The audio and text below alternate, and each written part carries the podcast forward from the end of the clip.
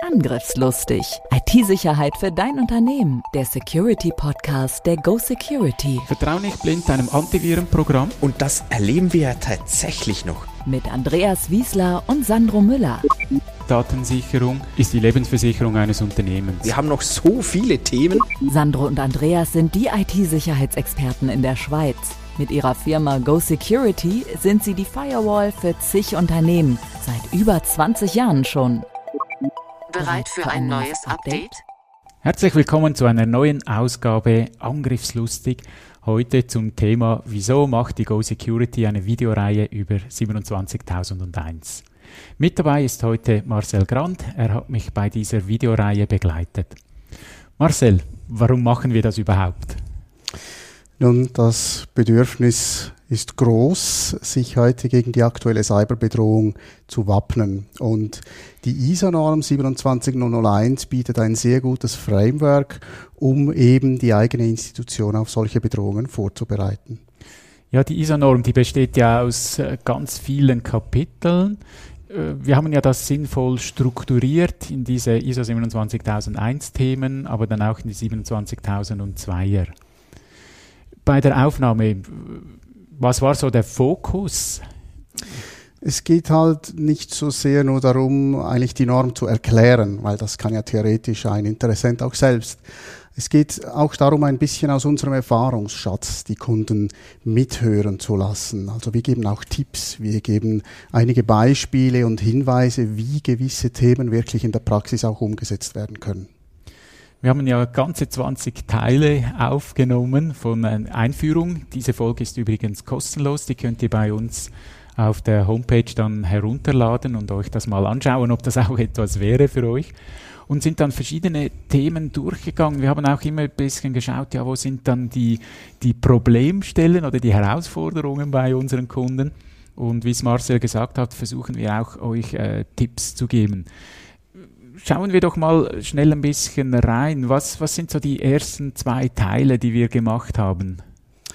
Also mal abgesehen von der Einführung, wo wir ein bisschen erklären, wie eben die Videoreihe gedacht ist, geht es dann sehr schnell eigentlich zur Sache. Es geht um die Management-Themen, also die Bestandteile der Norm ISO 27001, um welche sich wirklich die oberste Leitung eines Unternehmens kümmern muss. Und das ist nicht immer ganz einfach zu verstehen, deshalb geben wir da ein paar nützliche Tipps zur Umsetzung in diesen Kapiteln. Mhm. Ja, und dann haben wir das Thema Risikomanagement. Wir haben in diesem Podcast schon mehrmals über Risiken gesprochen, weil es halt immer Dreh- und Angelpunkt ist für, für alle Maßnahmen, ob jetzt ISO macht oder nicht. Äh, wenn ihr das nicht risikobasiert macht, äh, dann verläuft ihr euch irgendwo. Ein großer Teil, finde ich auch, ist so der Unterstützung Com Compliance. Was, was muss ich mir da darunter vorstellen?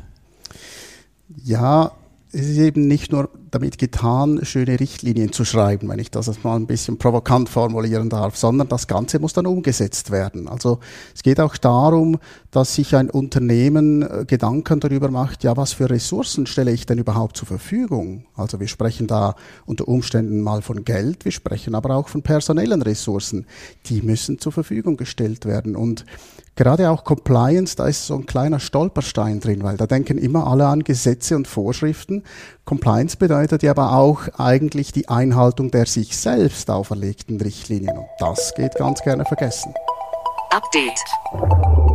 Absolut. Und ein wichtiger Punkt ist dann auch die Bewertung und Verbesserung. Vermutlich habt ihr unseren Teil über die 27001 auch schon gehört. Falls nicht, äh, ich verlinke den wieder in den Show Notes es ist nicht getan, das Ganze nur einmal aufzubauen, sondern es muss sich stetig weiterentwickeln und da kann es Abweichungen geben, äh, sei es bei einem Audit, die ich dann beheben muss, aber auch eigene Verbesserungen, dass ich plötzlich eine Idee habe, ja, das könnte ich auch noch machen. Und gerade Abweichungen hast du ja kürzlich auch wieder ein großes Audit ge gehabt und das gibt es einfach. Ja, das gehört wirklich zum Alltag und es ist ich sage mal so, die, die Abweichung natürlich im ersten Moment ist man vielleicht ein bisschen erschrocken, wenn der Auditor da kommt und sagt, ja, nicht erfüllt. aber man muss die Chance dahinter sehen, das Potenzial, eben wie du vorher gerade gesagt hast, es geht ja um eine kontinuierliche Verbesserung, die erreicht werden will. Und eine Abweichung ist halt da ein deutliches Ausrufezeichen, hier gibt es wirklich was zu verbessern. Da sollte man sich jetzt bemühen, eben die entsprechenden Maßnahmen auch umzusetzen. Und da ist halt auch gut, schaut mal jemand externes darüber. Man ist ja dann oft betriebsblind, man hat es immer so gemacht und auch wir als Auditoren, wir machen ja das schon viele Jahre, sind auch immer wieder überrascht, wenn sie was Neues anschauen möchten und ah, okay, könnte man auch mal machen. genau, genau. Ja, und der zweite Teil der Reihe beschäftigt sich natürlich mit den äh, Maßnahmen. Bei der ISO 27001 2013 sind das 114. Und äh, wenn ihr ja unseren Podcast hört, wisst ihr, dass die 27.002 neu herauskam. Da sind es nur noch 93. Obwohl ja elf neue dazugekommen sind, sind es weniger. Es wurden viele gruppiert.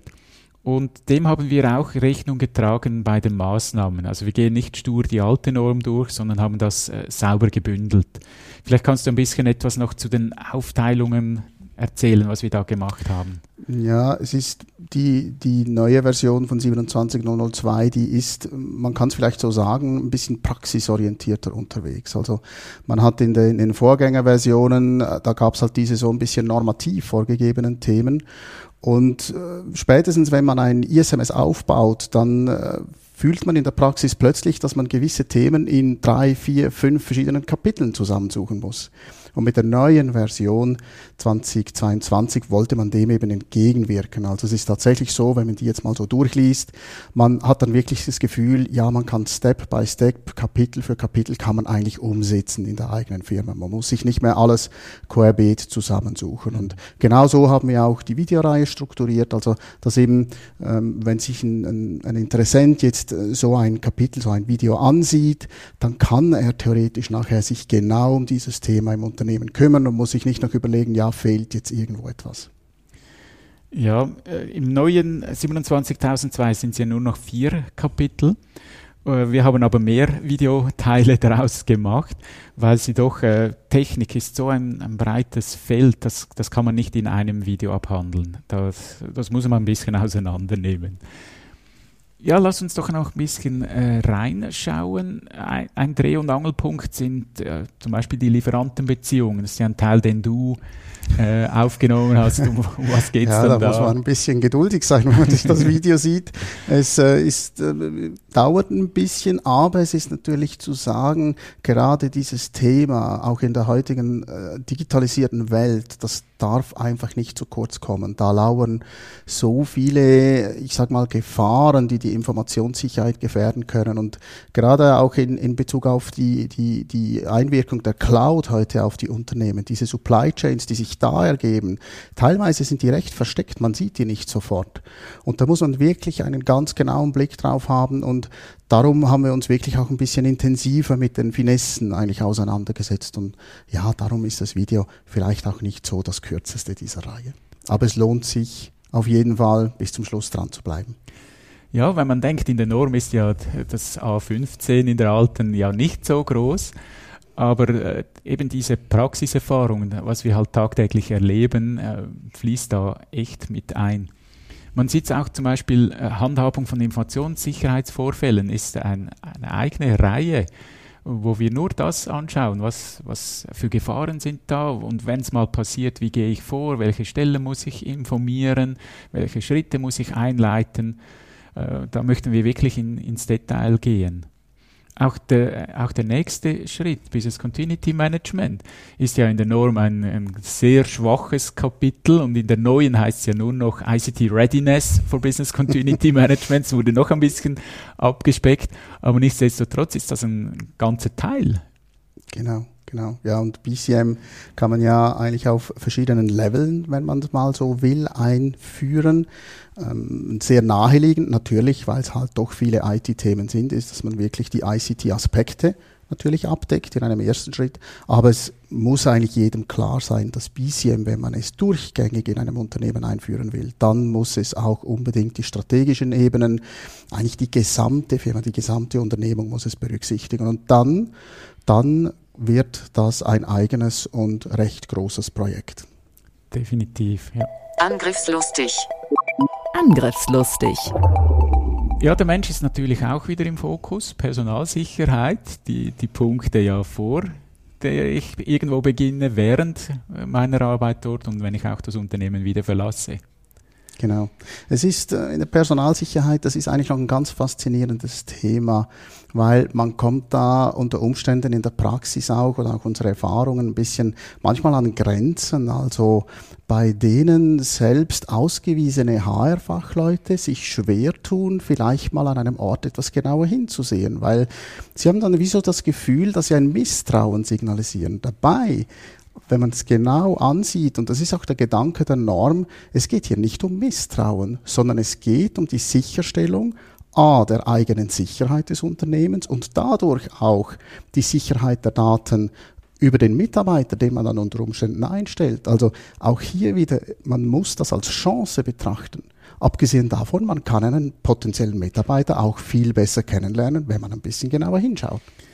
Es ist wirklich erstaunlich, äh, in wie vielen Unternehmen nicht einmal irgendein Zeugnis genauer angeschaut wird. Auch der Lebenslauf wird einfach so akzeptiert. Äh, Strafregister, Betreibungsauskunft wird überhaupt nie angeschaut, weil wirklich das Misstrauensverhältnis genau, genau. dann im Raum steht. Ähm, als Ausreiter könnt ihr jetzt brauchen, ja, die Norm verlangt Ja, aber man sollte ja das ISMS nicht einführen, weil die Norm etwas verlangt, sondern man muss ja auch das Ziel dahinter sehen, hinter einem ISMS. Und das Ziel muss sein, das Unternehmen sicherer zu machen, die sogenannte Cyber Resilience deutlich zu steigern. Mhm. Eine Doppelfolge wurde dann die technischen Themen Kryptographie, Betriebs- und Kommunikationssicherheit. Die zwei Teile habe ich gesprochen, aufnehmen dürfen. Ja, ich musste mich ein bisschen einschränken. Ich habe dieses Thema doch äh, sehr gerne. Alle, die schon mal in meinem CAS waren, wissen das, wie, mit wie viel Herzblut, dass ich das mache. Aber da erfahrt ihr wirklich, was in, in diesen Kapiteln verlangt äh, wird, was Verschlüsselung ist, was man in der IT alles für Prozesse haben sollte, sei es Schutz vor Malware, Backup, Loggen, aber auch äh, die technische Kommunikation, Firewall ist ein Element, Router etc. Ja, ein großer Teil haben wir auch bei der Umsetzung.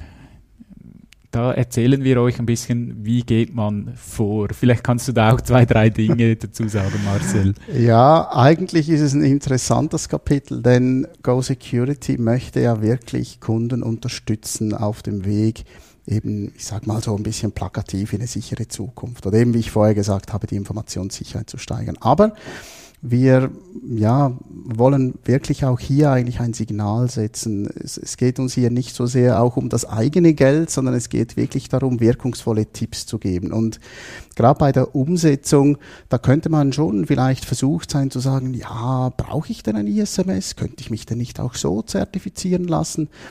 Nein, A, das geht leider nicht. Die Norm schreibt ganz klar ein ISMS vor, aber das ISMS, das muss nicht 100.000 Euro kosten. Ein ISMS, das könnte ich unter Umständen sogar mit Bordmitteln umsetzen und einführen. Das ginge, je nachdem natürlich, wie ein Unternehmen aufgestellt ist. Also man braucht hier nicht viel Geld. Bei der Umsetzung ist es wirklich wichtig, ein paar Dinge zu beachten. Es ist halt wichtig, dass man das Projekt von der richtigen Seite angeht, dass man die, die, die Planung wirklich sauber und gut aufstellt, denn ein ISMS, das führe ich einfach nicht in drei Monaten ein. Das ist einfach nicht realistisch, auch wenn das vielleicht ähm, zuweilen ein Konkurrent von uns so behauptet. Es braucht Zeit, denn wir wiederholen, es geht nicht nur darum, schöne Richtlinien zu schreiben. Sie wollen umgesetzt werden, sie wollen eingeführt werden, die Leute müssen geschult werden. Die Praxis, die Wirksamkeit in der Praxis erhalte ich erst mit einer nachhaltigen Einführung eines ISMS. Und da wirklich auch der Tipp, und das wird auch im Video so gesagt, nehmen Sie sich die Zeit, planen Sie genügend Zeit ein und machen Sie es richtig und nachhaltig, dann werden Sie später auch Freude haben. Man könnte jetzt sagen, wieso kommt erst gegen Ende Weg zur Zertifizierung? Warum haben wir das nicht als, als erstes genommen? Ja, wie Marcel sagt, es, es braucht Zeit und ihr müsst euch gut darauf vorbereiten. Ein ISMS kann man nicht nebenbei machen. Man muss das seriös machen. Und wir sagen, wenn man äh, sehr sportlich unterwegs ist, ein halbes Jahr, seriös ist ein Jahr, weil ihr kennt das, das tägliche Business holt einem immer wieder ein und dann bleibt das liegen und einfach am Freitagabend noch kurz, jetzt mache ich noch was fürs ISMS, das reicht definitiv nicht. Ja, und dann habe ich noch eines, äh, inzwischen kennt ihr mich ja ein bisschen, dass ich, äh, andere lesen Bücher, ich lese Normen.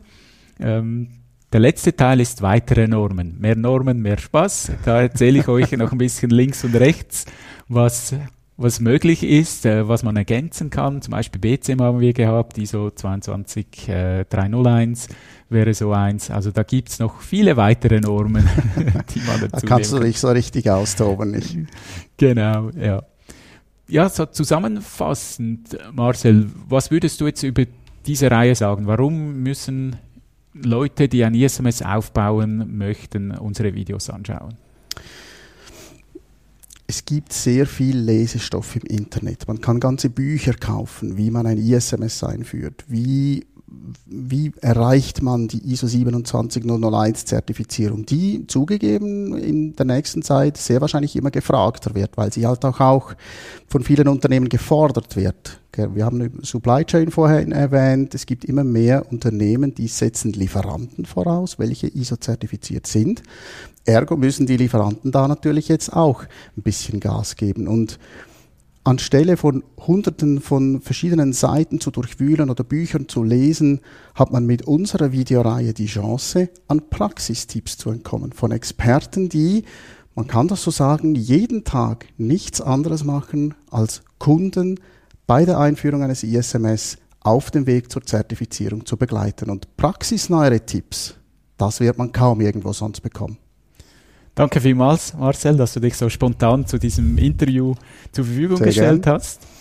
Ja, das war's bereits wieder mit einer neuen Ausgabe von Angriffslustig. Danke, warst du auch heute wieder mit dabei.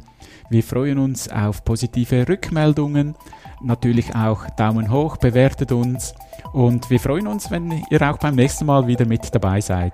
Tschüss. Ciao. Angriffslustig IT-Sicherheit für dein Unternehmen. Der Security Podcast der Go Security. Wie schütze ich mich vor Cyberkriminellen? Welche Passwörter sind sicher? Und was kann passieren, wenn ich gehackt werde? Bleib dran, abonniere jetzt den Podcast. Mehr Antworten gibt es in den nächsten Folgen mit Andreas Wiesler und Sandro Müller. Weitere Updates und Tipps auf gosecurity.ch.